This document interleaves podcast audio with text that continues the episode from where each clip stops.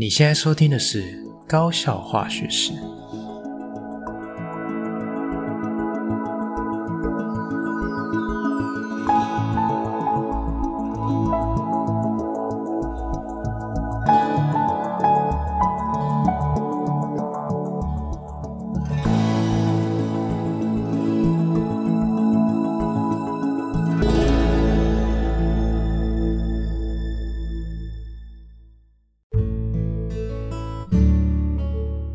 大家好，我是吉米师，欢迎回到我们的频道。那这个礼拜节目开始之前呢，一样跟大家稍微推广一下哈。上个礼拜呢，吉米师在节目里面跟大家分享了一下，最近啊，吉米师在制作这个国中升高中的这个衔接教材哈。有感于这个同学升上高中，很多程度不好的同学呢，真的觉得那个落差实在是太大了哈。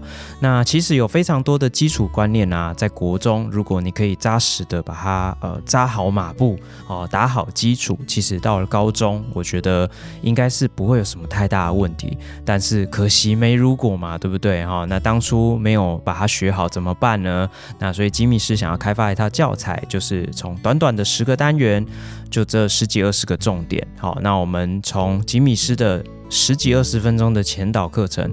轻松无负担的带大家衔接国中跟高中的内容。好，那这套教材呢，预计啊，在今年年底或者是明年初会开发完毕。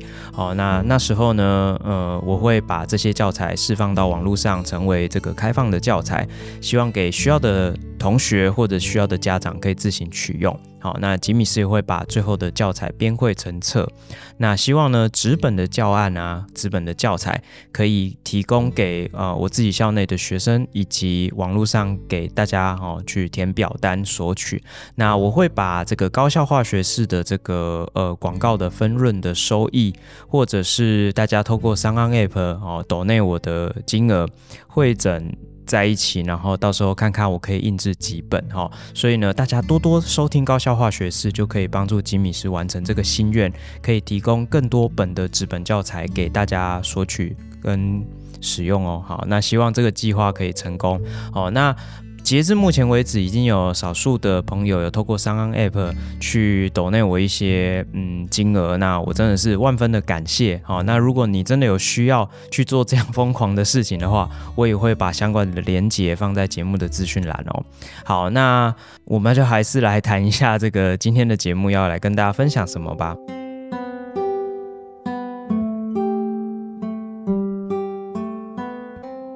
好，今天一样是个就是日常的更新哈。那节目分成三个部分嘛，对不对？好，那第一个部分我们会来谈一下校园的大小事情。那最近呢，相信都是各个高中，呃，或者是国中的校庆的季节哈，就蛮多学校都是在陆陆续续这几周哦，会有这个相关的校庆的系列活动。好，那吉米斯服务的学校会在本周的周末进行校庆的活动啊，会有运动会的部分跟校庆园游会。会的部分，好，那就来跟大家分享一下校庆热热闹闹的这个过程中有哪些吉米是印象比较深刻的部分。好，然后还有一些最后的小小的叮咛跟提醒，因为毕竟段考快到了。好，好，那今天的不一样的化学课堂呢，是呃想跟大家分享一下，因为吉米斯。这个学期的探究与实作的系列课程，哈，呃，我自己主导的这个前半段的部分，呃，在上个礼拜就正式的结束了，哈。那我自己有看到学生的一些实质上的改变，那在他们的期末报告里面，也看到很多令我印象很深刻，也算是蛮感动的部分。想说节目上很长。批评同学哈，就是诶、胡作非为或者是不思长进，还是来帮他们平反一下哦。所以今天这一集，我想该算是蛮正面、蛮正向的。好，那今天最后的科普时间呢，想要来跟大家分享的是，又有人找麻烦了。我想大家听到这个“麻”这个字，应该最近就很有感觉哈，因为前一两个礼拜吧，应该是前两个礼拜，哦，这个知名网红，哦，这个大家应该也都知道是谁嘛，对不对？哦，那。就是有被抓到说有持有这个大麻哈，或者是有施用大麻的情形哈。那这个大麻在台湾是属于二级管制的毒品哈，是二级毒品哦哈，所以被抓到的话是会被判刑，是要抓去关的哈。那但是呢，网络上也因为这个新闻，就是引起了很多的讨论，不敢说是争论啊，就是很多的讨论。好，因为大家一直在倡议这个大麻除罪化，或者是提倡大麻合法化，也很长一段时间。那为什么会有这样的两极的声音？大麻到底是属于毒品，还是药品，还是怎么样呢？好，那希望可以跟大家科普一下有关大麻的相关的知识，还有大家到底在争论些什么。好，那我们的节目应该是非常的精彩。那我们节目开始喽。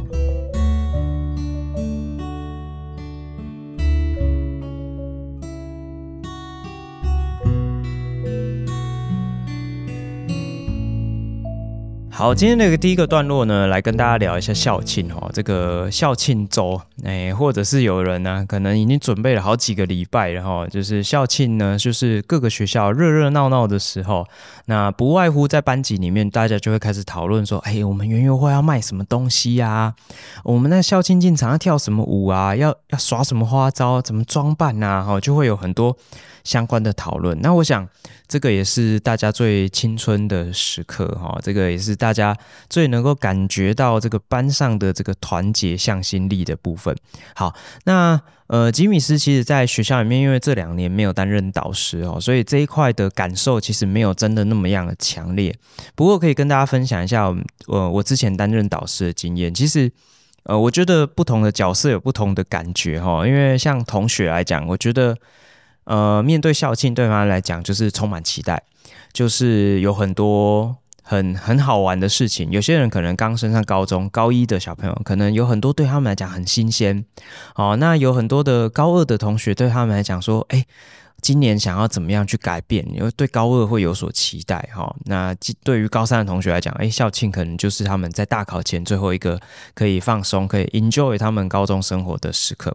但是对于老师来讲，我觉得老师应该会是烦恼多过于享受，应该是大大于哈。为什么会这样讲哈？因为其实呃，遇到校庆活动哦，有很多我们需要担心的部分，譬如说。呃，校庆运动进场的时候啊，这个运动员进场，通常呢会要求各班要有一些呃进场的表演，好，那就会依照不同的年段，然后像吉米斯自己的学校啊，我们是高一要有进场跳舞啊，然后呃喊口号，喊喊一些班呼之类的，好，那高二高三就不需要，高二高三就只要路过司令台，然后敬个礼，大概就这样，哦，那过去曾经还有就是。一个过渡时期啊，就是高二的同学要喊班呼，就是他们要练习喊班呼，但是就是班呼可能要搭配一些什么嗯队形啊，或者是怎么样的一个重新呃组队啊，或者是举牌子之类的哦，就是还是需要少量的练习，但是就没有像高一就是可能需要跳舞表演这样子哈，就是可能就比较不需要，就是可以节省一点排练的时间，但是后来就是。不知道为什么哎，就是大家就觉得说高二高三干脆就都是敬礼就好了，就是升高一要去表演这样子。好，所以呃，如果你是高一的导师，你就要开始烦恼说，哎，班上这个准备到底准备的行不行啊？会不会等下去这边丢脸啊？这样就你还要去担心这一块这样子。好，虽然说。高中导师的角色跟国中可能不太一样，国中的老师可能还是要多帮孩子设想一些哈，就是你可能还要帮他们去，呃，想要表演什么项目啦，要帮他们想服装啊，想他们的队形啊，哈，甚至班呼都要老师自己亲自操刀之类。但是有很多事情在高中其实就是我们就是交给学生去做，但是有时候啊，这个高中的小孩子就是会天马行空。他可能会以为这样很浪漫，他可能会觉得这样很酷，这样可能觉得大家会觉得我们很很屌哦之类的哈，就是会有各种青春的想法。但是呢，老师还是要适时的，呃，也不能说介入啊，就是你要去关心他们的状况，要稍微检查一下他们的成果哈，因为他们有时候拖延症嘛，大人都会拖延的，何况小孩子，你就会发现，哎，他们的练习可能不如预期，又或者是他们的主题可能是。有点挑战竞技，像前几年都会有一些新闻报道，就是说，哎，某某学校可能，呃，触犯了一些国际的禁忌啊，然后或者是有一些这种呃歧视的这种嗯表演演出，哈，就是有一点不符合现在的普世价值这样子，哈，所以就是老师的角色还是要去做一个把关，啊，我觉得可能这样讲会比较贴切一点哈，就是要去做一个把关。那另外一个角度来讲，也是这是一种参与啊哈，因为其实高中的老师跟学生们还是属于彼彼此尊重的两个独立的部分哈，就是我们不会完全的融入学生的生活，学生当然也不会完全的融入我们的生活啊，我们的生活的重叠是比较少一点的哈，因为讲好听一点就是尊重彼此，给彼此一点空间。那但是呢，相对来讲，就是高中的老师其实跟学生们也比较没有机会长时间的一起相处，好，所以其实有时候。呃，一段时间下来，其实也没有什么共同的比较深刻的回忆啊。那我想校庆的系列活动的相关的讨论啊、准备啦，甚至有时候老师也会很热血的跟他们一起下去跳舞啊、表演啊。那我想这些都是共创大家一起共同回忆的一个很好的机会，这样子。好，那还有另外一个部分，其实也需要老师蛮担心、蛮烦恼的，就是其实。校庆园游会这件事情，大家应该都会有一个基本的概念，就是先不要亏钱再说，对吧？好，如果假设你们卖得很开心，然后结果亏钱，那这样应该大家最后也是蛮不开心的吧？好，所以其实你要让他们不要亏钱，那这个时候你就必须要导入一些经济学的概念在里面，怎么去做生意？你这样子会不会造成我们制作的困扰？哈，因为像有些同学就会比较天真，比较。浪漫，他们就会想说：“哎，我们想要卖怎么样怎么样的产品，然后要组合成怎么样的套餐，就会想得很美好。但是他可能没有想到说做不做出来的问题，或者是你一个小时你可以出几份餐？因为有些人会想说，我想做那个很好吃，可是那个东西很好吃没错，但是你你有办法在学校做吗？哦，你有办法？”用卡式炉跟平底锅做吗？那你说，哎，我们跟同学借啊，他们家有相相关的器材啊、道具可以用啊。那你可以生出几套呢？如果同时有十个人跟你买，你来得及吗？好，就会有相关衍生的问题。那接下来就是你要去哪边采买？你的成本怎么控制？你要怎么去订定单价？那你赚到的钱够不够去？呃，付出你的成本，还是你会赚你的净利是多少 percent 哦？你就是要跟同学去讨论这一块。那你们的促销方案要怎么去定定折扣？怎么样才可以有吸引力，但是又不至于亏钱？啊、呃，就是会有相关的这种比较细致的讨论。那其实，呃，绝大多数的事情同学可以自己处理，可是有时候真的就是回归到老师还是要把关一下哦，因为有时候。毕竟同学的这种生活经验啊，或者是社会经验，还是没有老师那么多嘛，所以有时候听到他们的想法，他们在跟老师讨论的时候，你其实还蛮容易就可以听得到一些，呃呃，嗅到一些不妙的味道哦，就是蛮容易会察觉到这样，就哎。等一下，你刚刚说你们到时候饮料不够的时候要去哪边补？他说去外面 seven 啊啊，去外面 seven，你要确定呢？那个一定要超贵的，你这样会不会本来赚钱后来变亏钱？他说哦，对吼，哎，你就开开始会比较担心这些东西哈。然后再来就是有一些呃班级内部的一些事情，就是有些纷纷扰扰啊。好，因为毕竟它就是一个任务嘛，那全班共同要去完成这个任务，不管是。班上进场的练习也好，或者是园游会的分工也好，诶，你是这个外场组的还是内场组的？那你又是呃哪一个系统的？你是做什么炒泡面的，还是你是做饮料的？哦，就是他们会有一些分工嘛，那分工就会有分工。呃，均匀不均匀的问题嘛，哦，分工不均就是常常导致班上会吵架的问题，或者是有些人就是啊，老师那个谁谁谁都摆烂啊，每次说要练习那个进场舞的时候，他都不来哦之类的啊，或者是啊，老师这他那谁谁谁配合度很差啊，我们每次要练习的时候，他就在旁边滑手机啊什么之类的。哦，老师你看呐，那个谁，他每次都说要去补习，补习有那么重要吗？我还不是请好几节，然后之类的就会。有相关的一些纷纷争争，好，但是危机就是转机，哈，因为往往这些呃纷纷扰扰也是让班级磨合。如果老师或者是同学们可以发挥他们的大智慧，让这些危机变成转机，诶，让同学可以理解彼此的想法，让同学更往大家彼此的相信的价值一起前进。其实我觉得这样子拉着拉着拉着，其实会有很。高的几率，或者是说，会是一个很好的契机，让班上变得更团结、更有向心力。好，那呃，这个部分我就是大概简单的跟大家分享到这边了哈。那我还是举几个我觉得比较具体的例子这样子哈，譬如说。呃，我印象中一 非常深刻的就是有一年哦，这个有一个年级，不是我自己带的那个年级哈，就是有一个年级，应该是我带的那个年级的下一个年段。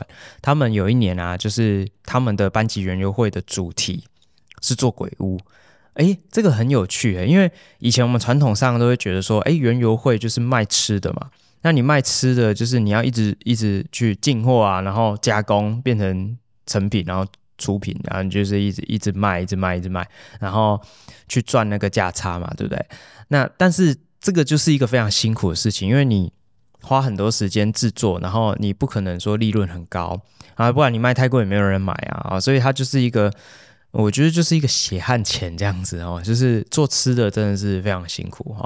那但是有一年就是。只有那几年流行诶、最近又没看到，我觉得有点可惜。就是有一年有几个班级，他们诶、不知道为什么那那时候可能有点流行这种实境游戏哈，就是我不知道大家有没有去玩过那种实境游戏，就是那种呃密室逃脱啊，哦或者是那种鬼屋体验。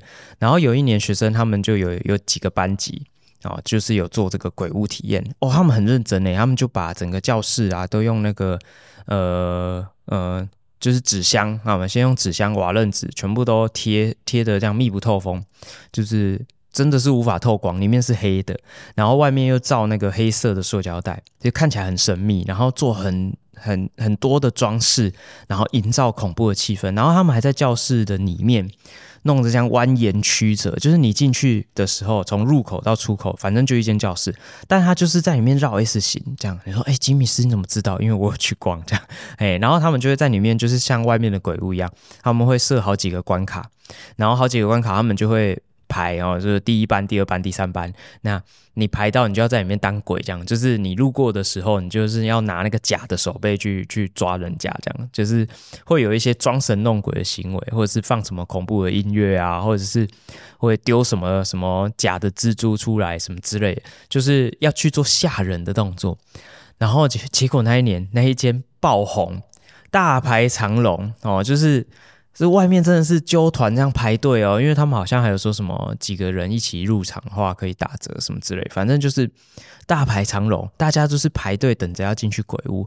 我觉得这个也是出奇制胜。为什么会这样讲哦？因为园游会就是卖吃的嘛，对不对？那你就没有什么可以玩的摊位啊，然后有玩的就是一些小游戏，就是那种夜市小游戏，投乒乓球那种，就感觉朴实无华，非常的园游会 style。但是呢，突然出现有一个摊位是鬼屋，诶，大家就觉得诶好玩呢，大家就可以去体验一下，不管恐不恐怖啊，但是你就会觉得说。反正我那个原油券放着也是放着，我就是来去体验一下，就是平常也很少有机会逛鬼屋，哎，你就会去体验。那鬼屋的布置啊，虽然他们可能要花呃一些成本，但是呢，他就不需要你一直在那边煮嘛，哦，你就是那个布景就是在，你只要排人力进去做吓人的动作，你只要动线设计的好，然后你们的布景呃用心一点。可能也不需要花很多的钱，他们纸箱都是去跟合作社阿姨要的，哦，然后那个黑色的塑胶袋，你就是买那个大包的黑色塑胶袋，裁一裁就粘一粘贴一贴，就这样。然后其他的布景的东西用借的用买的，我想应该成本也不用花太多钱。最厉害的是什么，你知道吗？他们那一年我印象非常深刻哦，嗯，很多年前了，他们那一年那个班级，我我听到说，好像他们园游会就赚净赚两万多块。哇，太厉害了！一般班级能够赚个四五千块、五六千块就已经算赚很多了，他们可以赚到两万多块，就靠摆鬼屋这件事情。好，我觉得超级印象深刻，我到现在我都记忆犹新哦，就是是一个蛮特别的经验，就跟大家分享一下。好，好，那除了呃，我们学校除了呃这个校庆运动会跟校庆园游会之外，哈。那其实这整个礼拜，或者是说这两个礼拜，都一直蛮有校庆的这种的味道哦。因为这个从上上礼拜还是上上上礼拜啊，就是两三个礼拜前就开始，学校就筹备了一个这种歌唱比赛。哦，这个我们这个把这个歌唱比赛叫做“光复好声音”哈。那这个之前呢，我们在这个五育均衡发展系列专题邀请社团活动组的。呃组长跟协行老师一起来上这个节目的时候，他们也在打过广告嘛，对不对？好，那这个光复好声音这个活动啊，就是我们校内的这个歌唱比赛哦，就是。呃，卡拉 OK 歌唱比赛应该是这样讲哦，因为学生都是放伴奏哦去歌唱这样子。好，那这个歌唱比赛啊，很很正式哦，他们有分预赛，然后预赛有几个梯次这样，然后最后选出十位选手，然后进入决赛。那所以其实我们学校一直以来都是蛮慎重在办理这样的一个歌唱比赛。那其实我觉得学生们也非常的享受这样的舞台，每年都超多人报名的。然后每每年都会有一堆爱唱歌的人，就在这个季节就会一直在走廊唱歌啊，在练习啊这样子哈。然后每年这个季节，吉米斯也很忙哈，因为呃吉米斯跟呃之前我们节目的常客白卡老师，我们一直以来都是这个我们好声音歌唱比赛的这个固定评审哈。不不好意思这样讲，但是这是事实，没办法，我们一直都是这个固定的评审。那我们每年都会去决赛担任评审之外。那主办单位就是学务处跟学生会这边也会希望评审老师可以在他们最后结算成绩的时候，就是节目的呃选手都表演完之后的尾声，就是可以上台。就是表演给同学看，这样就是评审的 show time 这样子。好，所以吉米斯其实每年十一月的时候都要跟白卡老师在那边呃练习呃我们要表演的曲目这样。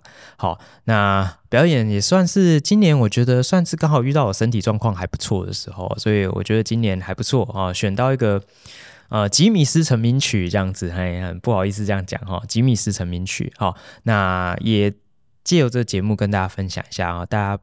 不嫌弃哈，按个赞这样子哈，哎，推广给大家哈，好吗？好啦，那这个段落节目的尾声，我们就会来放一下吉米斯的成名曲。但是在节目的结束之前，我还是要提醒大家，二段要到了。好，虽然有点泼冷水，但是二段要到了，好吗？好，那就是二段通常是大家成绩最爆炸、最辉煌的时刻。为什么这样讲？因为你会觉得一段才刚结束，而我我自己担任授课老师，我也是这样觉得。我就怎么觉得段考才刚结束，怎么好像又要段考了？然后呢，中间又卡校庆，又卡了很多校园活动，然后校庆完立刻就二段，很可怕，就是一个礼拜的事情。所以在这边要提醒各位的家长或是各位的学生朋友们要小心啊，二段要来啦。好啦，那接下来就是吉米斯的这个跟白卡老师的表演。好，那这首是《火烧的寂寞》。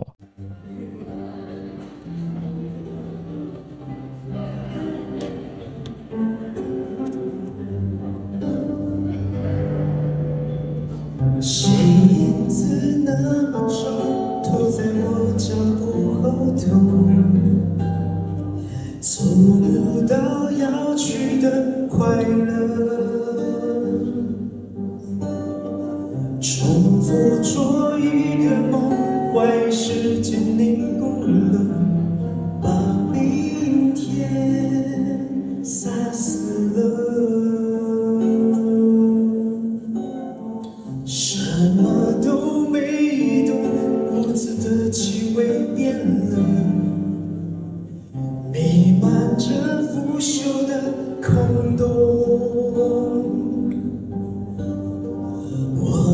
却不想我，却还奢求你爱我，倔强让感情窒息了。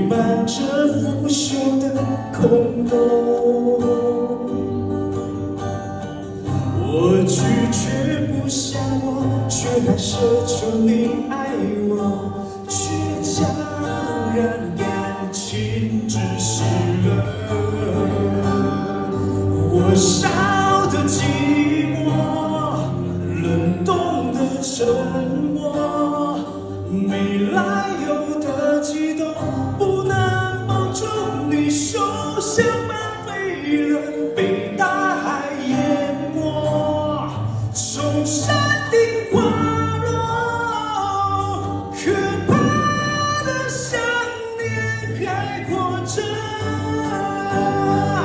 火烧的寂寞，冷冻的沉默，再坚持些什么？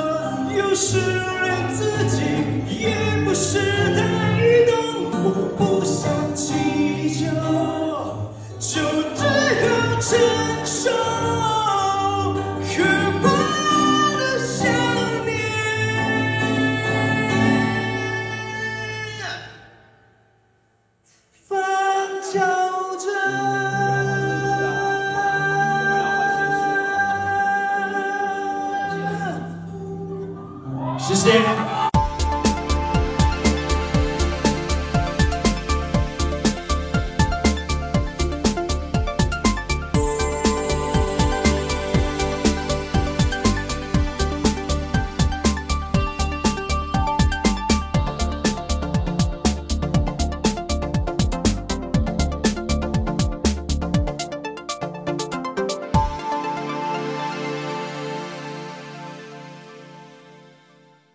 好，OK，我们回来了哈。我们今天的第二个段落，不一样的化学课堂，要跟大家分享什么事情呢？好，那这个吉米斯很开心，非常开心，哈，心情很愉快。为什么呢？因为我这学期的探究与实作啊，我负责段落的这个大的课程已经结束了。终于要交棒给另外一位老师，我可以担任助手的角色啦，好，非常的开心哈。那对我来讲啊，这是一个阶段的完成，哈，那这是我第二次 run 这个系列的课程，所以我也会比较细致的去处理这个课程。当然，学生一直在改变，哈，像像我前两集有提到遇到的一些困难，啊，或者是遇到的一些我觉得很无奈的状况。也是要立刻去做一些调整哈，所以上个礼拜我记得我跟大家分享说，诶，发现同学很常会有一些实验操作的错误，那经过实验的分量，还有呃讲解说明的一些调整，以及呢就是一些提醒哦，那我想他们都是有听到脑袋里面哦，所以上个礼拜我有跟在节目里面跟跟大家分享说，其实我觉得，诶，后来发现他们在实验操作的部分进步很多。哦，这是真的是呃。很明显可以看得出来的一个成长，这样子。好，所以今天这个节目呢，啊，今天这一集想要跟大家分享的是，他们整个课程这个段落课程结束之后，我看到他们进步了些什么，这样子。哈，就是虽然过程中有非常多令人摇头无奈啊，就是有一点恨铁不成钢的感觉，但是不可讳言的，就是他们的确有非常多。呃，我觉得是值得拿出来跟大家分享，是值得鼓励的部分，这样子。好，那就跟大家稍微的分享一下哈。那首先呢，我还是必须说一下哈，就是以科学学科内容来讲，我觉得他们的进步倒是还好。呃，因为我们毕竟探究与实作还是以这个呃实作为主哈，就是会有一些操作，不管是实验的部分，或者是这种呃文章的这种。脉络解析这种类似这种东西，或者是呃报告的训练，然后就是都是一些比较实作面的东西。所以以学科内容这种理论的建构来讲，我真的觉得也不是这个课程的重点。所以我觉得这一块呃，的确是比较没有看出他们有什么显著的进步。好，那但是呢，我觉得他们的学习态度跟他们的实验操作的能力，我觉得非常的有感。好，怎么说哈？来，首先第一个就是。我觉得他们的这个阅读资料跟分析文本的能力的确是有所增长啊。为什么会这样讲哦？就是虽然我还没有把他们作业改完啊，因为那个作业量实在太庞大，我要开始在后面耍废的时候再来偷改作业这样子哦。就是他们在阅读文本跟解析文艺内容这一块，为什么会说有进步？我就是直接举一个最简单的例子，他们在呃。大概第四堂、第五堂课的时候，就是开始有接触到有实验操作的部分。那其实呢，我们的节奏都差不多，就是我会花很简短的时间，先把今天要做的实验很快速的讲解一下，然后把一些我觉得可能会有危险或者是比较容易做错的地方，会稍微做提醒。那因为探究与实作还是会有一点自由度，会有一点点的开放性在里面，所以他们还是会有一些可以乱做的空间。我觉得这是合理的。但是呢，如果假设你没有把学习单、把讲义好好的看完理解，其实你会完全不知道自己要干嘛。那其实他们一开始的确比较会有这样的状况，就是你会发现，哎啊，我不是讲解完吗？你怎么好像还是跟没在听一样哈？或者是啊，这不就是在纸本上吗？你怎么还是一直来问我？我就很常会遇到这状况，说，哎，老师，这个这个是怎么样怎么样吗？还是要怎样怎样？我就说，你来来来，你来看这一行，你念一次。然后他念完之后，哦，我知道了，就是白纸黑字就写在上面。但是他就是可能要么就是没看，要么就是他看过去，他根本没抓到重点。哦，就是一开始还蛮常会是这个样子。但是呢，到最后一两次上课的时候，你会发现到说，诶，我一样给他们很短暂的时间，他们可以很快速的抓到重点，知道现在要做什么，而且呢，他们还可以很迅速的。达到我的要求，去执行我要求的任务，好，比如说写出实验步骤给我看，或者是准备好你需要的器材，或者是完成什么动作，好，这样这样诸如此类的事情，就是他们可以比较准确、比较快速、有效率的去完成我的要求。我觉得这跟他们的这个阅读资料跟抓取、提取重点的能力是有很大的关系。那再来就是他们的分工的确有很大的进步。一开始进入到实验操作的环节，哦，都是做不完的。而且一开始当然都是最简单的哦，就是那种我觉得这个一定会做得完的，怎么可能会做不完？啊，就真的做不完。那原因是什么？就是他们一个团队啊，我会给他们三到四个人一组。他们那三到四个人啊，就是呃，要么是一盘散沙，要么就是只奉行一个学霸。的所有的指令哦，哎，学霸，你的旨意就是圣旨，哎，所以我们现在要干嘛？哎，所以现在要去拿什么？好，我陪你去。哦，要去称东西吗？好，我陪你去。就是你会发现他们的运作就是有一个学霸在做所有的事情，其他人就是跟着走。那帮忙的时候，他们的帮忙就是我帮你拿一下烧杯。哦啊，称好了嘛，我帮你拿着，就是有点这种感觉，就是有种像小助手的感觉。但是那个不是真正的帮忙啊，因为你无法分工，这个团队就无法同时多工处理。你就不能说，哎，我现在同时在称东西的时候，也去准备什么东西，或者是，哎，我在做记录的时候，同时进行下一组的实验的准备。哈，你就不能做这种分工，让效率提升。那其实呢，你就很容易会造成一个结果，就是做不完。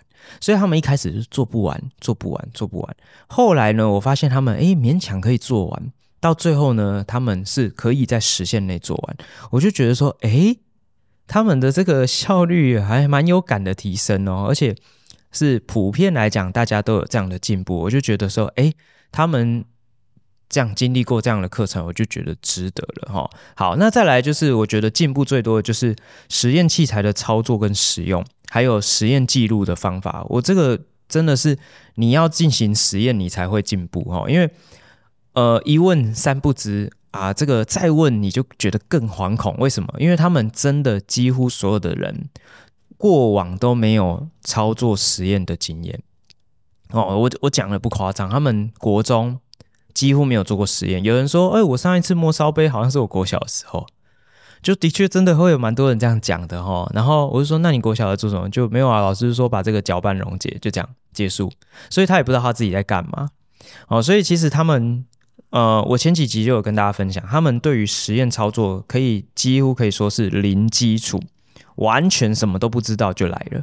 好，所以其实我觉得有时候带他们做实验很辛苦，是因为他连烧杯怎么拿他都不知道，他连那个波棒怎么导引他都搞不清楚，那个滴管怎么拿怎么握他都搞不清楚，锥形瓶、烧瓶，然后烧杯、量筒这些有什么异同啊？可以做什么，不能做什么？他们其实完全都没概念。好，所以其实我觉得有很多。呃，不如你预期的部分，真的是没办法怪他们，因为他们真的就是没有这方面的学习经验。那我们的目标就是带他去熟悉这些东西。那其实我觉得，我一直在倡议一件事情，就是我觉得基础实验教育很重要。我没有觉得说，呃，探究的实验可以完全取代。课纲实验，好，那我也觉得国中就应该要开始落实，应该说国小啦，你就要开始落实实验教育。就是自然科学的学习本来就会有一个很大的环节，就是实验教育。那你要去接触这些东西，你要常常去使用，你才会知道这可以怎么用，这个使用的用途是什么啊？A 跟 B 有什么差别？那用哪个比较适合比较好？你才有办法进行后续比较进阶的学习嘛？那在这个短短的这几周的这个实验操作，我就觉得非常的有感，他们有进步哦，就是比较有概念，然后该拿量筒会拿量筒，该拿烧杯会拿烧杯哈，不该用量筒就不用用量筒，不该用烧杯就不该用烧杯哦。然后我在看他们实验操作的时候，他们的那个态度跟他们那个该有的姿势都有出来哈。我我举一个最最显而易见的，就是。当你在使用量筒在量取这个溶液的时候，眼睛不是应该要平视液面吗？那你会怎么平视？哦，一开始的时候，很多人就是这样坐在椅子上，然后他又很高，他就这样看着，看着那液面，那样斜斜的看着那液面。然后呢，他就是这样子，头这样低下去看一下，头这样低下去看一下。但是他其实绝大多数时间呢，都是他的头都是比液面高很多，但是他就是。他要读取那个数据的时候，他就是头这样低一下，头这样低一下，那这样完全不准嘛。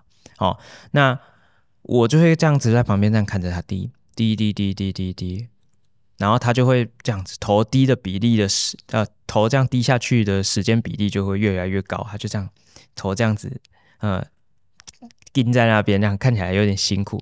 然后我就会拍拍肩膀说：“来，椅子拿掉，椅子拿掉，蹲下去。”蹲下去，哎，他说哦好，然后他就会把椅子拿掉，就整个这样半蹲的头这样平视，然后你就会发现，哎，他可以稳定的做好这件事情。然后你这样绕了一圈回来，你看到他下一次在量别的 sample 的时候，哎，他就会乖乖的这样子哦，就是半蹲的这样去量取那个容易，然后眼睛真的就是会跟意面平视，你就会知道说，他其实只是需要一个引导跟方法，他并不是不想去做这件事情。其实我觉得。孩子们实验操作，绝大多数的状况都是这样，他只是缺乏一个引导、一个提示，或是一个正确的示范。他并不是不去做好这件事情，或者是你可以说他没有 sense 吗？我觉得这不能怪他，因为他毕竟没有这样的经验。好，那你要怎么让他无中生有？我觉得这个太困难了。好，那他们的数据记录，其实有时候在看他们报告的时候，我也是觉得蛮感动。诶，你怎么知道要这样记录？好，有时候我就会这样子想啦，就是我我会。我可能最近标准也比较低，我就想说他们大概都乱记录这样子，但是我后来发现真的有几组他们很用心诶，他们在称量一个东西的反应前跟反应后的重，然后有烘干的称重的时候，诶，他们是真的会。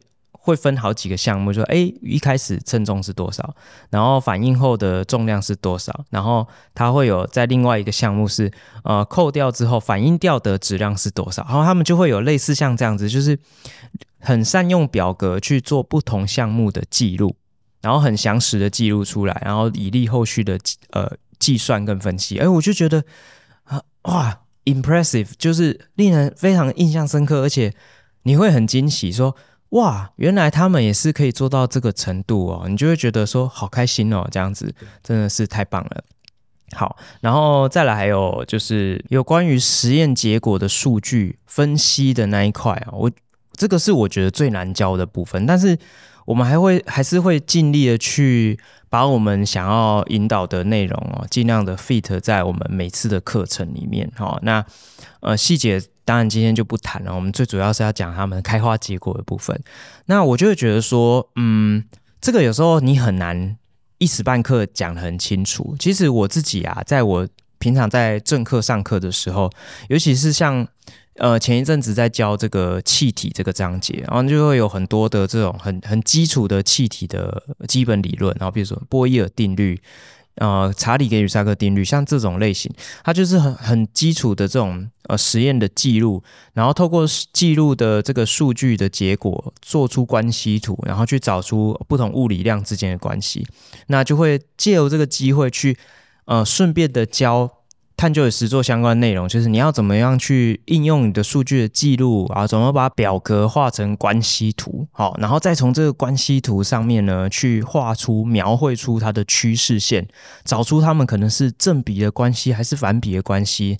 那你要怎么确定你这个曲线到底是不是反比？你要可以怎么做？是不是可以把某一个物理量呢导数处理变成斜直线哦之类的？那就会一直不断的去引导他们要去注意到说，哎。哪一个是现在的控制变因啊？哪些是控制变异呢？哪一项是你的操纵变异？哪一项又是你的应变变异？那你在画关系图的时候，谁应该摆哪边？谁应该摆哪边？哦，就会一直在强调这个概念。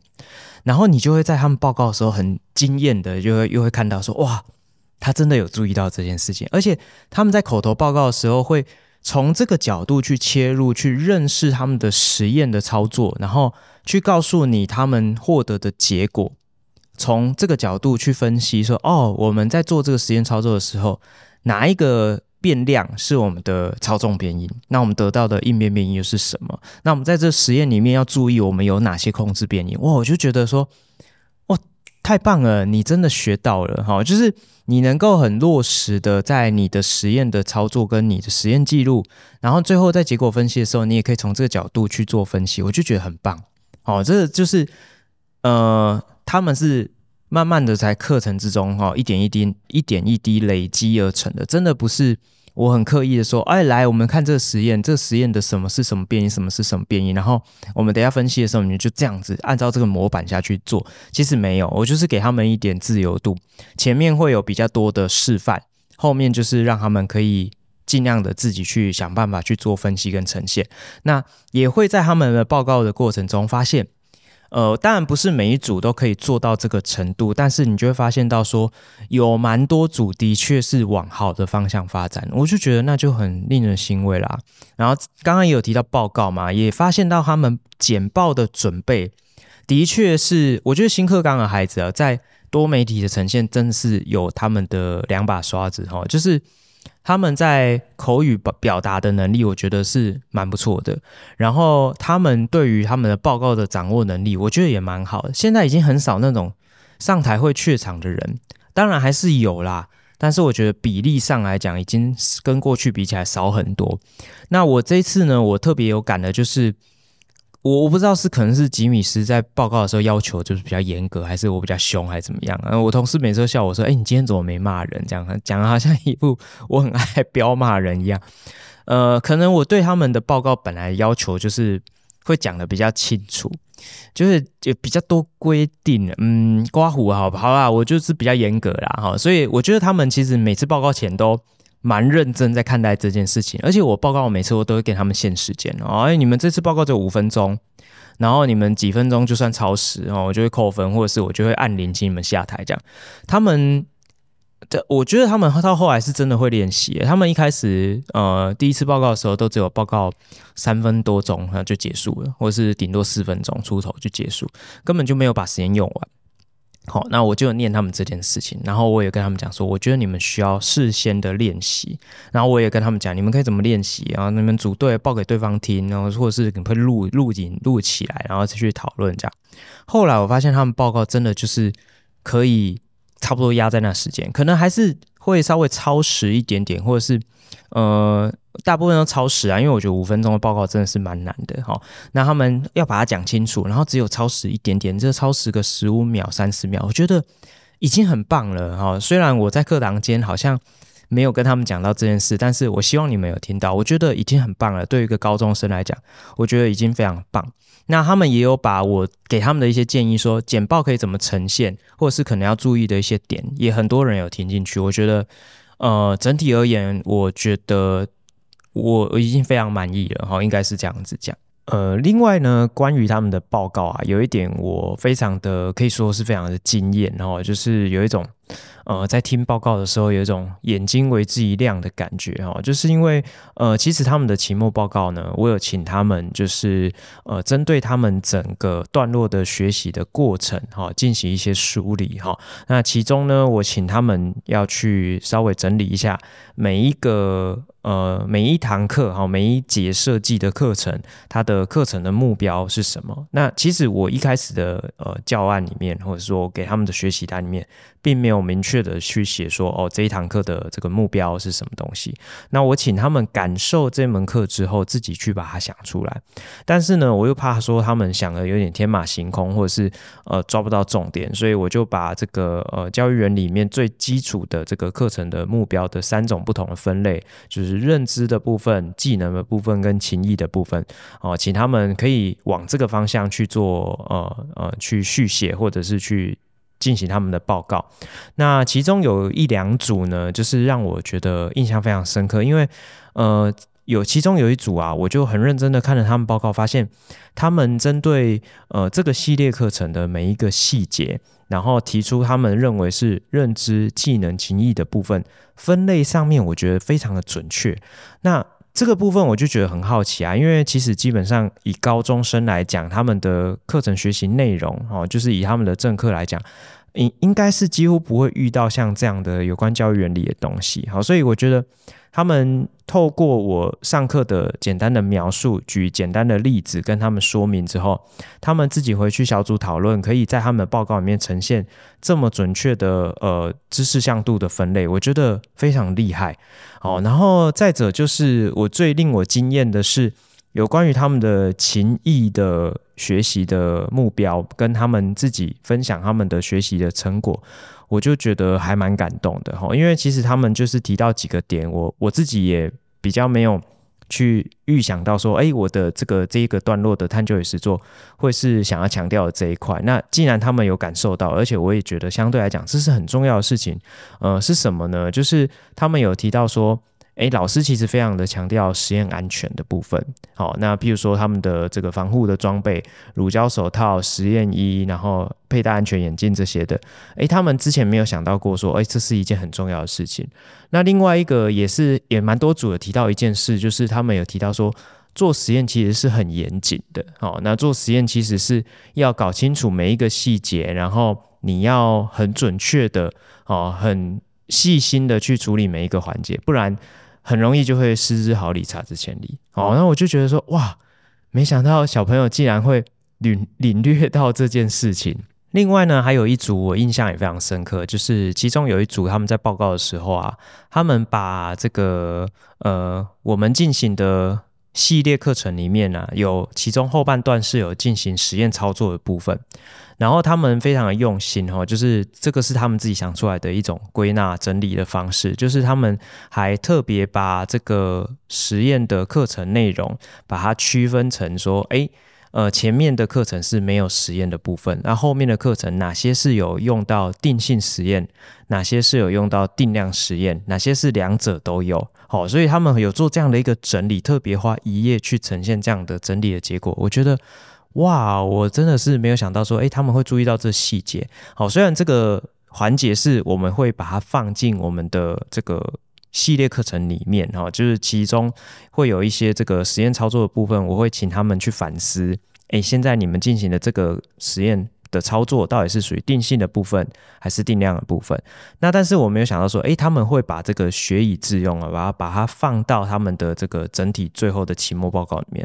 诶，我就觉得说，诶，真的是，呃，平常看他们好像。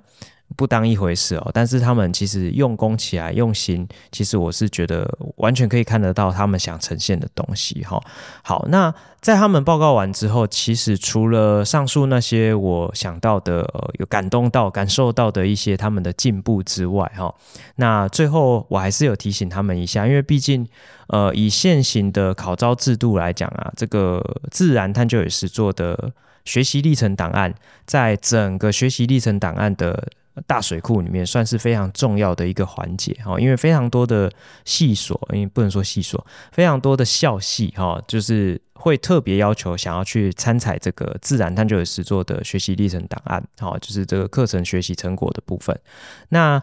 呃，我想应该也会蛮多同学会想说，哎，我这学期就想要来做这个学习历程档案，所以我有特别提醒他们说，你们一定要记得哦，这个我们之前的简报或者是你们最后的期末的书面报告，绝对不能就这样很直接的把它放到你的学习历程档案里面，因为呃，看的教授不知道你到底想要呈现的是什么，你自己看了，你可能会很有成就感，会觉得，呃，这个很有感觉，但是。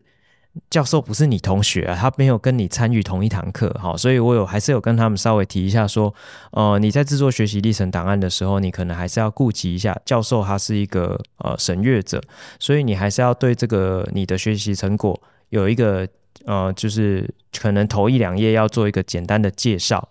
那你的这些简报档或者是你的书面的报告资料，可能就会是放到你的一些佐证资料里面，而不是。就是全部都摊开，就说那不然自己看这样好，所以你还是要对这个课程有一些呃简介，有一些架构的描述，然后跟后面的一些反思的部分。哎，你你针对你的整个学习的过程，你获得到什么？你的进步的点是什么？你学会了什么？本来不知道什么，后来知道了什么？哦，就是要把它做个梳理整理。那我也有提醒他们说，其实，在要求的报告内容里面有，其中有很大一块就是请他们去做这件事情，所以再稍微调整一下，然后把一些重点呈现出来，才会是一个比较好的学习历程档案。OK，好，那呃课程就这样结束了哈，所以其实对我来讲我也很开心，因为就有点如释重负的感觉，我交棒给另外一位同事哈，那呃我就会开始扮演这个小帮手的角色，然后那我就。一直跟我同事开玩笑说：“哇，不知道为什么，我现在开始好期待要上探究哦，这样子。”他就一直觉得我很烦，这样。好，那对我自己来讲啊，这也是一次的这个课程操作的经验。那其实课程的研发，其实我觉得真的，像我过去的节目里面也跟大家分享哈，我觉得课程研发要成熟。至少要 run 过三轮，好，就是像我现在呢是这一套课程的 run 第二轮，好，所以我觉得如果要让这个课程能够更成熟，起码要 run 到第三轮才会是一个比较成熟的课程表现，所以我觉得。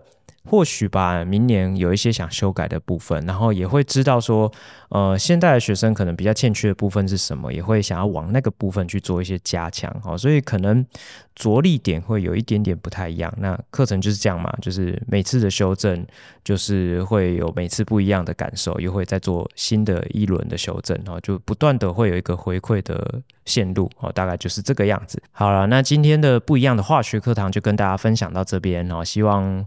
大家可以感受一下正面的能量，好，那我们先休息一下，待会再回来科普时间哦。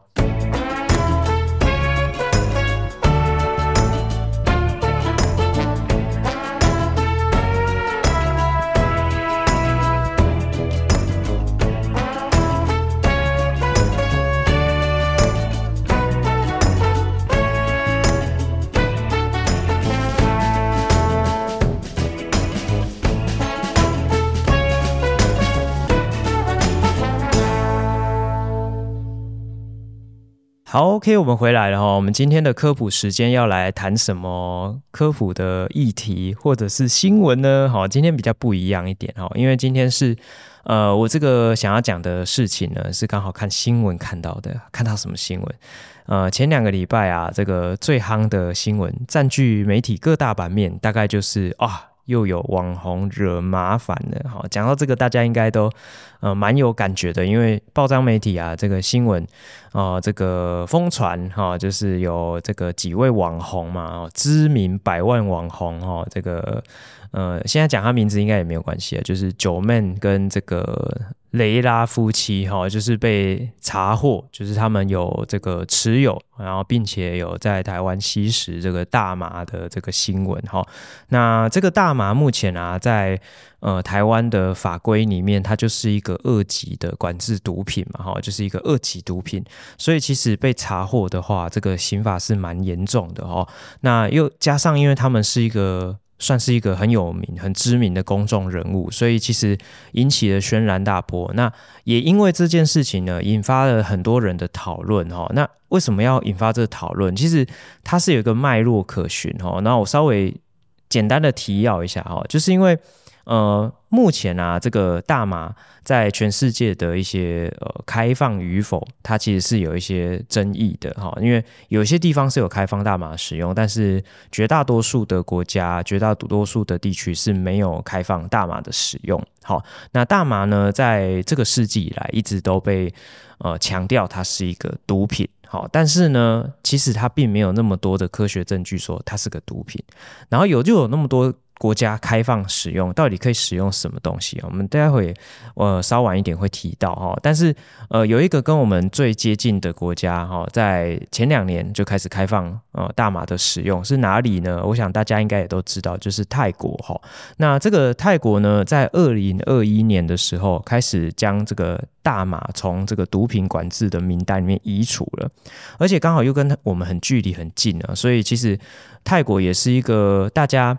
呃，日常生活中出国旅游的首选之一。啊，因为因为距离很近，所以你坐飞机去不用花你太多的时间，价格也相对便宜，所以其实也有蛮多人就是听说大麻很不错，嘿，所以他们就想说要体验一下，在台湾是不行嘛，所以就想说去泰国体验，哦，所以其实有很多的这个网络的，比如说 YouTuber 啊，哈，就是或是一些比较知名的人，他们就。前往泰国去体验所谓的大麻的嗯生活嘛，哈，或者是说大麻的一些相关的产品啊，衍生物。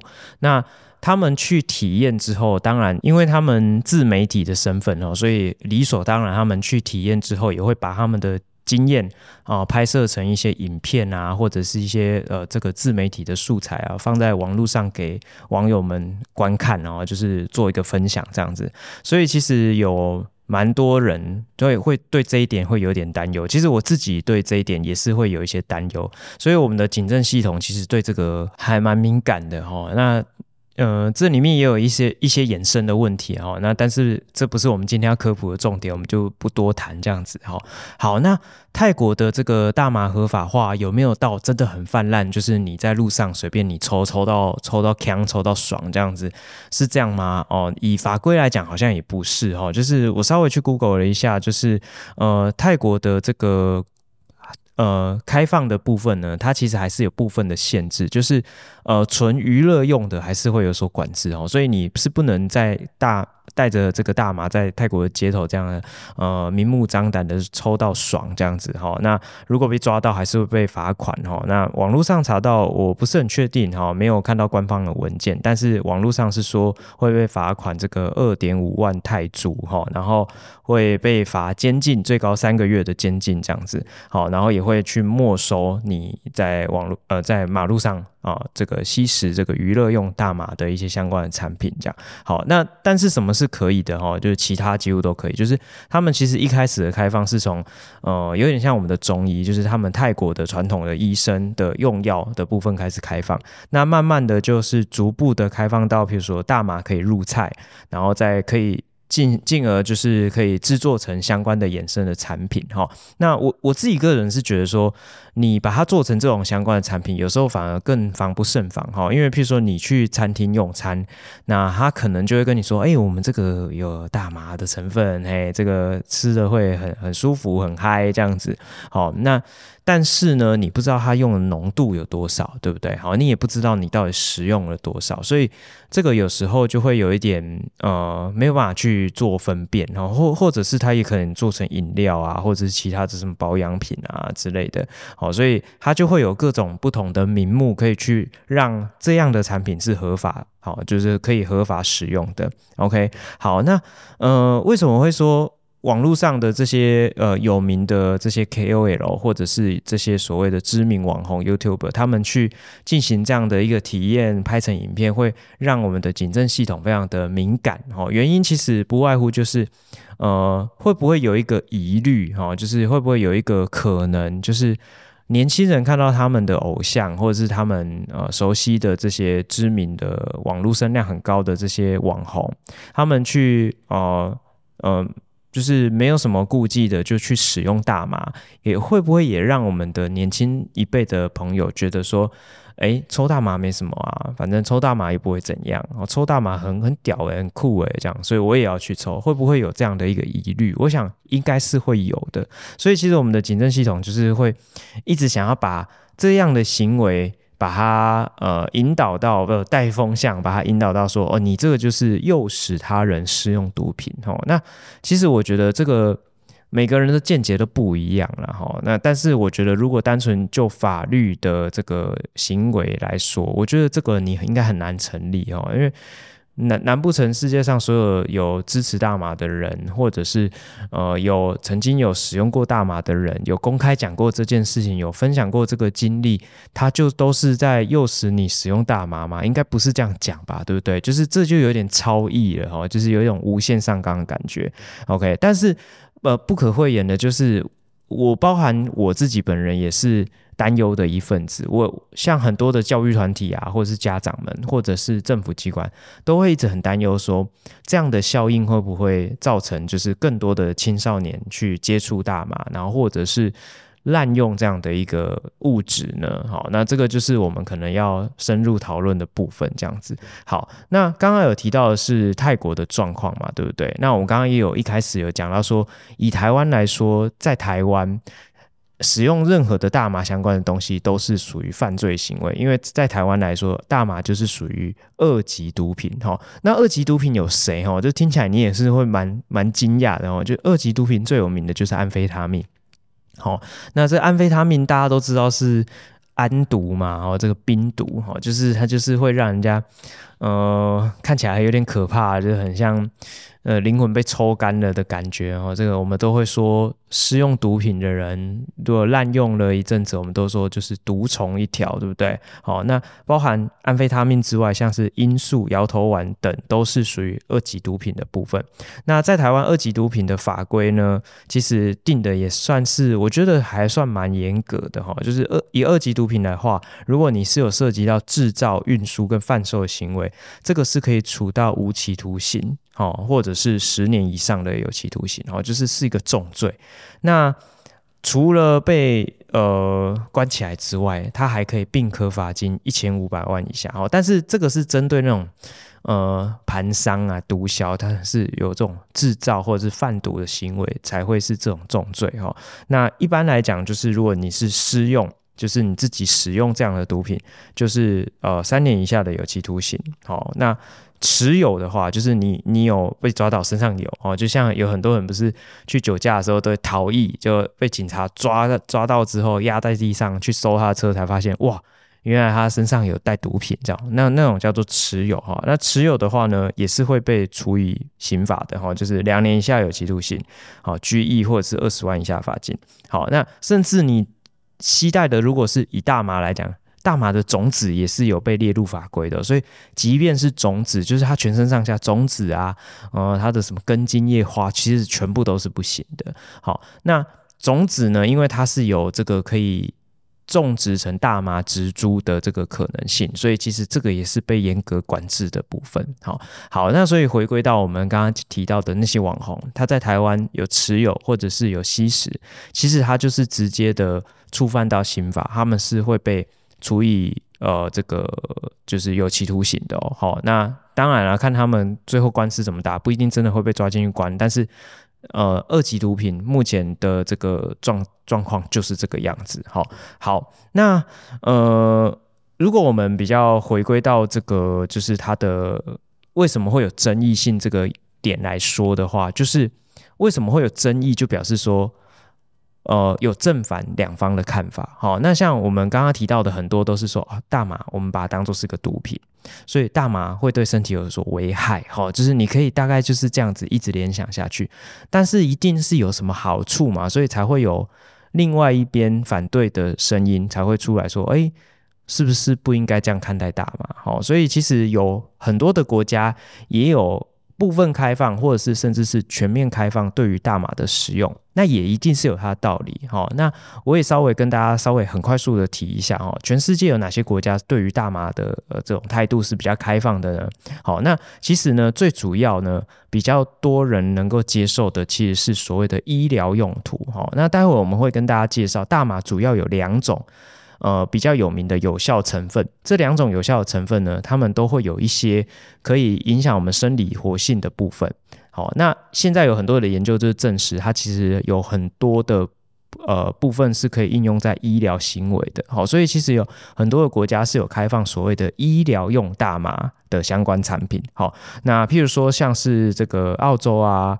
呃，加拿大啊，美国的三十八个州哦，美国不是每一个州都是同步的，他们是独立运作的哦，所以美国那么多的州里面的三十八个州，纽西兰、智利、哥伦比亚、德国、希腊哦，很多，反正好几个国家，他们都是通过所谓的医疗的大麻的合法化，好，他们可以使用用大麻制造出来的药品，就是以大麻为原料制造出来的药品去。治疗相对应的一些病症，这样子，哈，好，那但是呢，另外一种更加的开放，就是开放所谓的娱乐性的合法化。那所谓的娱乐性合法化，就是。讲白一点，就是你只是想要追求一个呃，想要抽到枪，或者是你想要暂时的抽离你的灵魂哈，让让你什么都不要想，呃，有一种心灵的一种呃解放，或者是说呃一种快感的体验哈，那种这种你跟你的身体病痛没有关系哈，那种叫做娱乐性的使用。那娱乐性的使用开放的国家就没有真的那么多哈。那目前呢，就是呃，像是刚刚提到的这个。呃，菲律宾它其实呃不是菲律宾啊，更正泰国呢，它其实也不是完全的娱乐性使用，它是可以入菜，但是有人会透过这样的方式哈，所以你你也不能说它真的是完全开放，但是。呃，感觉起来就是哦，但是我们以法规的层面来讲，它就毕竟还不是。那如果以真正法规来讲，是有开放所谓的大麻娱乐性使用的，就是目前就是加拿大啊、哦，那像是乌拉圭、乔治亚，或者是欧洲有少数国家有特定的许可的区域哦，就是有一些特定的区域是可以使用。然后以及美国的十八个州，好，所以三十八个州是有通过医疗使用，但是里面却只有十八个州是有通过这个呃这个娱乐性的合法使用，好，而且你有通过，它其实是有所管制的，它就是你需要这个呃代理商或者是这个大麻的提供业者，他需要取得非常多的证照，然后会被课非常多的税，好，所以其实它是一个很高经济价值，然后。呃，就是这是一个非常庞大复杂的系统哦，就是简单来讲是这样。那但是呢，呃，我刚刚有提到这么多的国家跟这么多的地区，他们其实是有通过大麻的合法使用，不管是医疗的部分或者是娱乐性的部分。那毕竟就是有这么多人支持大麻是可以拿来用的嘛，对不对？好，那我们就从比较科学的角度来跟大家分享一下哈，大麻里面的成分到底可以干嘛哈？那呃，我们先谈一下大麻到底是不是毒品这件事情。那大麻，呃，当然它现在是毒品啊，就是以法规来讲。那如果以科学来讲，它会不会是毒品？哈，那大麻呢，这个东西，呃，你要怎么去定义它是不是毒品？那网络上有一张图，这个是公开的，你随便去 Google 就有哈，就是它有两个轴，一个轴是呃，它对身体的危害程度，横轴是。对身体的危害程度，纵轴呢是这个药品容易产生成瘾的这个依赖性，这样子。好，那越强烈对身体有危害性，而且越强烈拥有这个成瘾性，好，就是这两个轴都是往大的方向走，就是你可以想象，就是越往第一象限的这个方向，那它对于人体的伤害就越强嘛，哈，所以。呃，哪些东西会是出现在这个范围比较极端的？就是像海洛因，哦，就是像这种，就是所谓的一级毒品。那这种东西就是传说中沾过一次就逃不了，就是就屌屌了哈，就是只要碰过一次海洛因，你就成瘾了。然后它对身体的危害性也非常的强，哈，所以像这类型的东西就称之为是一级毒品。好，那你如果去探索一下这张图上面的各种药品、各种的管制药品、各种的毒品，你就会发现到说，哎、欸、哎、怪怪的哦，大麻的这个位置它不管是身体的伤害性，或者是它的成瘾性，它竟然还比我们在日常生活中常接触到的烟，就是香烟、酒精还要来得低。诶，这个时候就有很多人，就是支持大麻合法化的人，就会站出来讲说：你看，大麻明明它对身体的危害不如烟酒，它对人体的成瘾性也不如烟酒，你为什么凭什么把它定为二级毒品？它为什么会被定成二级毒品是有刑法的？那如果是按照这个逻辑，那香烟是不是也是毒品？那酒精是不是也是毒品？哎，你这个逻辑这样也大家有听明白吗？好，所以站在这个角度哈，那现实的状况就是这个样子。好，那你如果想要对大麻为什么当初会被定定为毒品，那你对这个历史如果有兴趣的话，你自己再去 Google 一下。好，那呃也跟大家科普一下，目前啊、这个以科学的证据来讲就是这个样子。好，那再来呢，我们提到很多人会支持大麻应该合法化，而且优先要通过的是。医疗的合法化，最主要就是因为有两个备受争议，也不是备受争议啦，应该说备受关注的成分哈，是谁呢？好，第一个成分呢是呃所谓的 THC 啊，THC 的中文叫做四氢大麻酚哈，这个四氢大麻酚它的英文就是呃 tetrahydro，哦，那大麻酚就是呃这怎么念？有点长啊，叫做。Cannabinol 哦，Cannabinol 哦，这个 Tetrahydrocannabinol 哦，就是四氢大麻酚这个化合物哦，简称 THC，它是具有迷幻作用的，是有致幻性的哦，就是导致幻觉的这种特性。好，那这个也是大家对最提防的部分。就算即便是有很多国家他们开放所谓的医疗大麻合法化，他们也会去管制这个 THC 的剂量。好，所以这个部分有很多。呃，这个国家也是会严格管制的部分。好，那 THC 对身体的危害性当然是有一些负面影响，但是没有到很严重，就是不会说你接触到就会呃稍微过量就就会猝死这样哈，是没有到那个程度。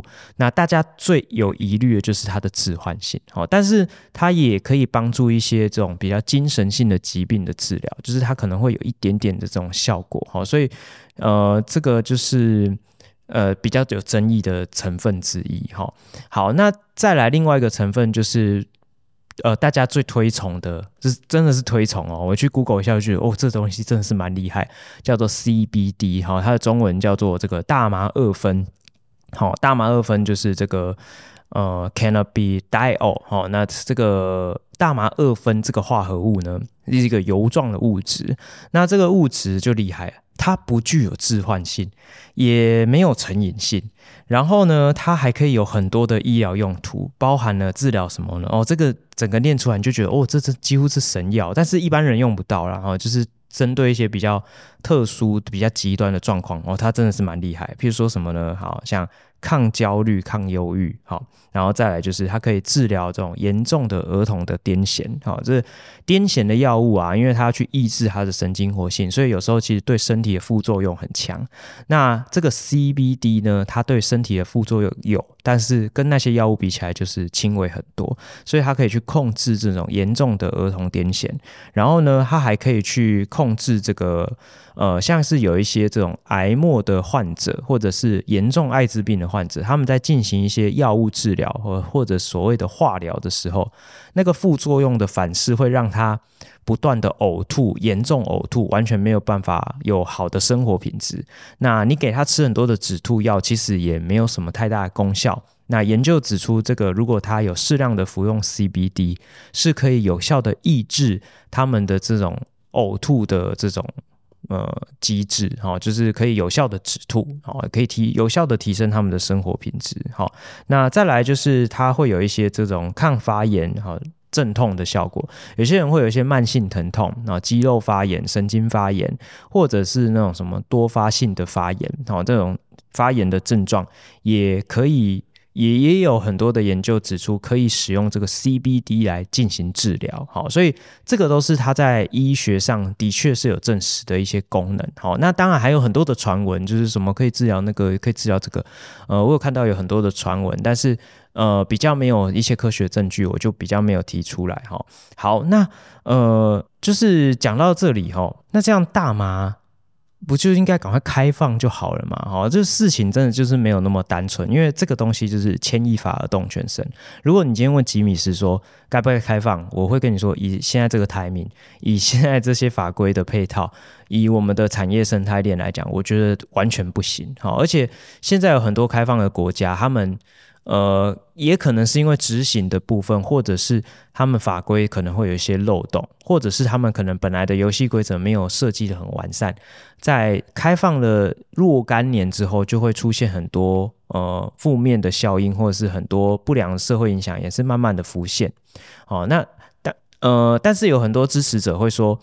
那个是因为制度法规的问题，不是大麻本身的问题。哦，那当然，这个就是牵一发而动全身，全部都焦灼在一起的时候，我想先不要贸然开放是对的。好，好，那呃哦，这边我想要再补充一件事情，就是呃，目前啊，世界上拿来制作药用的大麻，哈，它是有一个。品种叫做旱麻，就是汉人的汉哦，啊，大麻的麻哈，或者叫火麻哈，就是它的它的那品种就有点像是呃不同的呃这个品种的植物哈，虽然它都是兰花，可是这个兰那个兰是不一样的兰哈。那大麻也有分很多种，像这个旱麻，它这个植株啊。成长之后，呃，你把它萃取之后的这个有效成分里面含有的这个 THC 哈，就是这个四氢大麻酚的含量是比例很低的，是小于百分之零点三哦，就是。哦、你把它浓缩制造成的药物，绝大多数的有效成分就会是 CBD，就是我们刚刚提到的大麻二酚。所以这样的东西拿去制作成药物，就会比较安全，比较没有所谓的致幻性，比较没有这个滥用的风险。好，那但是呢，另外一种就是一般这种嗯那种毒品商人哈那种。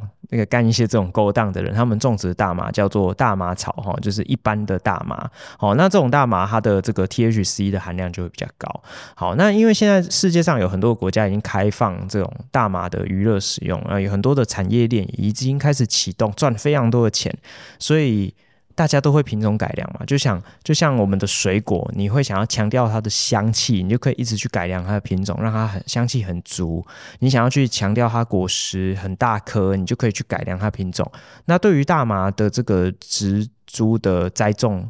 也也是一样的意思哦。有些人就想要去凸显那个 THC，因为他想要推的是娱乐使用，他想要让它够锵够嗨这样子。好，那有些是为了 for 经济作物哈，就是想要取它的纤维，那做成一些什么麻绳、麻布。那有一些是为了 for 它的医疗用途，就是要提高它的 CBD 的含量，降低 THC 的含量。所以就是。呃，这种东西就是这样嘛，它就会有很多很复杂的事情。你你看了，光我们简单的题，它就有这么多复杂的层面。你是要管制哪一种？然后医疗用的话是呃植物萃取制作出来的药品，还是人工合成药品，还是经过纯化的药品？它就是有不同的类型。好，那这种不同类型应用的范围也都不一样。好，那你在管制的时候要怎么样才能够有效管制？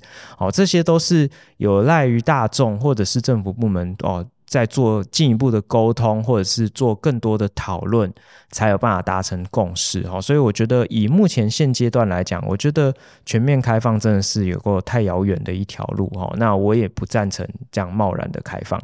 好，那最后呢，我还是想要提一下一件事情哈，就是其实呢，我自己啊会蛮期待，就是它可以合法的使用在医疗。好，因为我觉得有一些生病的病友。他们如果真的世界上只有这样的药物，对他们现阶段来讲是最好的，那我就会觉得说，如果只是法规的修改可以去帮助到他们，我就会觉得我会乐见其成。好，因为毕竟嘛，你就想医院里面也还蛮常态性的使用吗啡，不是吗？吗啡是一级毒品诶，所以医院可以做到这样的管制，而不会让吗啡在市面上流通滥用。那大麻为什么没有办法做到？哦，以台湾目前来讲，呃，我们没有特别去限制这个 CBD 的相关大麻药物的产品哦，就是法规没有去禁止这一块，但是现在就是有一种。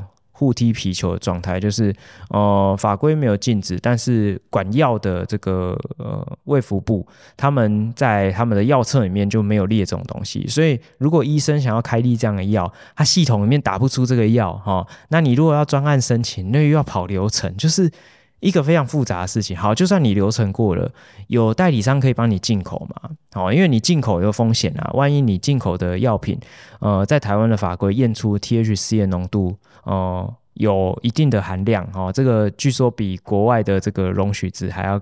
呃，严苛三百倍哈，所以如果验出来，那你这整批就销毁啦。我做生意总不能做这种赔本生意吧？好，所以就是会有很多这种连带问题，所以导致现在在台湾来讲，你要能够使用到大麻制的相关的药品，其实会有相当高的难度哈，就会变成说有很多人他就变成是。要自己去国外购买，然后再带回台湾。好，那你说这样没有违法问题吗？就是如果你是买的是纯的 CBD 制的药品，那就没有问题。哈，呃，就是以法规来讲啦，哈，但是。这就还是很有风险的事情嘛，对不对？哈，所以就是也奉劝大家不要铤而走险哈。我想也没有那么多人有这样的特殊需求。OK，好，那大概今天就想要跟大家介绍一下，就是有关大麻的一些科普的部分。好，那最后呢，我还是想要讲一下我自己的小感想哦，就是我做完这个小小的这个功课之后，我自己是这样子想啊，就是大麻的部分啊，我会觉得。我完全支持它的医药用的合法化，因为像我就觉得说，它对我来讲，我我的概念我就觉得它就是跟那个吗啡一样，纯的吗啡的这个呃药剂，它其实在医院里面就是拿来呃麻醉止痛使用的嘛，对吧？好，那我就觉得，如果你有妥善管制，一般人拿不到，然后它也只有在医生开立或者甚至你要签署同意书的状况下才可以使用，那我就觉得说，那还好啊。好，那我完全不支持，就是娱乐使用，就是哪怕呃，它跟这个烟酒比起来，对身体的危害性可能还不高，可是我就会觉得说没有必要啊，因为站在教育的立场，你有更多可以投入你的娱乐、可以休闲的活动，为什难道非这个不可吗？好，那你说，那你这样讲，那烟酒怎么办？其实我也觉得不好啊。就是我，我真的是觉得，那我也不赞成你去抽烟，我也不赞成你去喝酒。那你能够减少，能够避免，不是很好吗？但是只是因为这个是呃，人类的文明已经很久了，就是它就一直以来就已经是积习已久，就是这个样子。你要去扭转它，可能很难，或者是需要很长一段时间。那但是我是不赞成啊，我我就是我这个人不抽烟不喝酒，所以我也不赞成抽烟喝酒。啊，你说如果有一天禁止抽烟喝酒可以吗？我说可以啊，对我来讲没差，但但对很多人有差，所以这件事情不能说我想怎么做就怎么做哈。那对于大麻来讲，我是不赞成它的娱乐性合法，但是我绝对支持它的这个医疗性的合法。那但是一定前提要有严格严密。完善的这个管制的规划，OK，好，那今天的节目就差不多到这边，希望对大家有所帮助。那、最后提到的大麻的东西是有一点沉重，或者是可能会让大家会有一些不不一样的想法，但是无非就是希望大家可以重新去思考这个问题。好，那大概就是这样子。好，那欢迎有任何想法，就是在留言或者私讯给吉米斯。那我们下次再见，拜拜。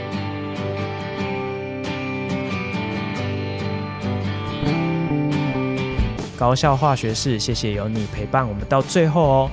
我们在每个礼拜的节目都会和大家分享高中校园的大小事情、教育时事，以及一堂不一样的化学课堂。还有在节目的尾声，也会和大家分享一则与生活相关的科普小知识。节目里面呢，也会不定期推出系列专题，还有一些特别来宾的访谈哦。那如果期待下一次的节目，也欢迎订阅我们的频道。多多分享给你的好朋友，那我们就期望下次空中再相会喽，拜拜。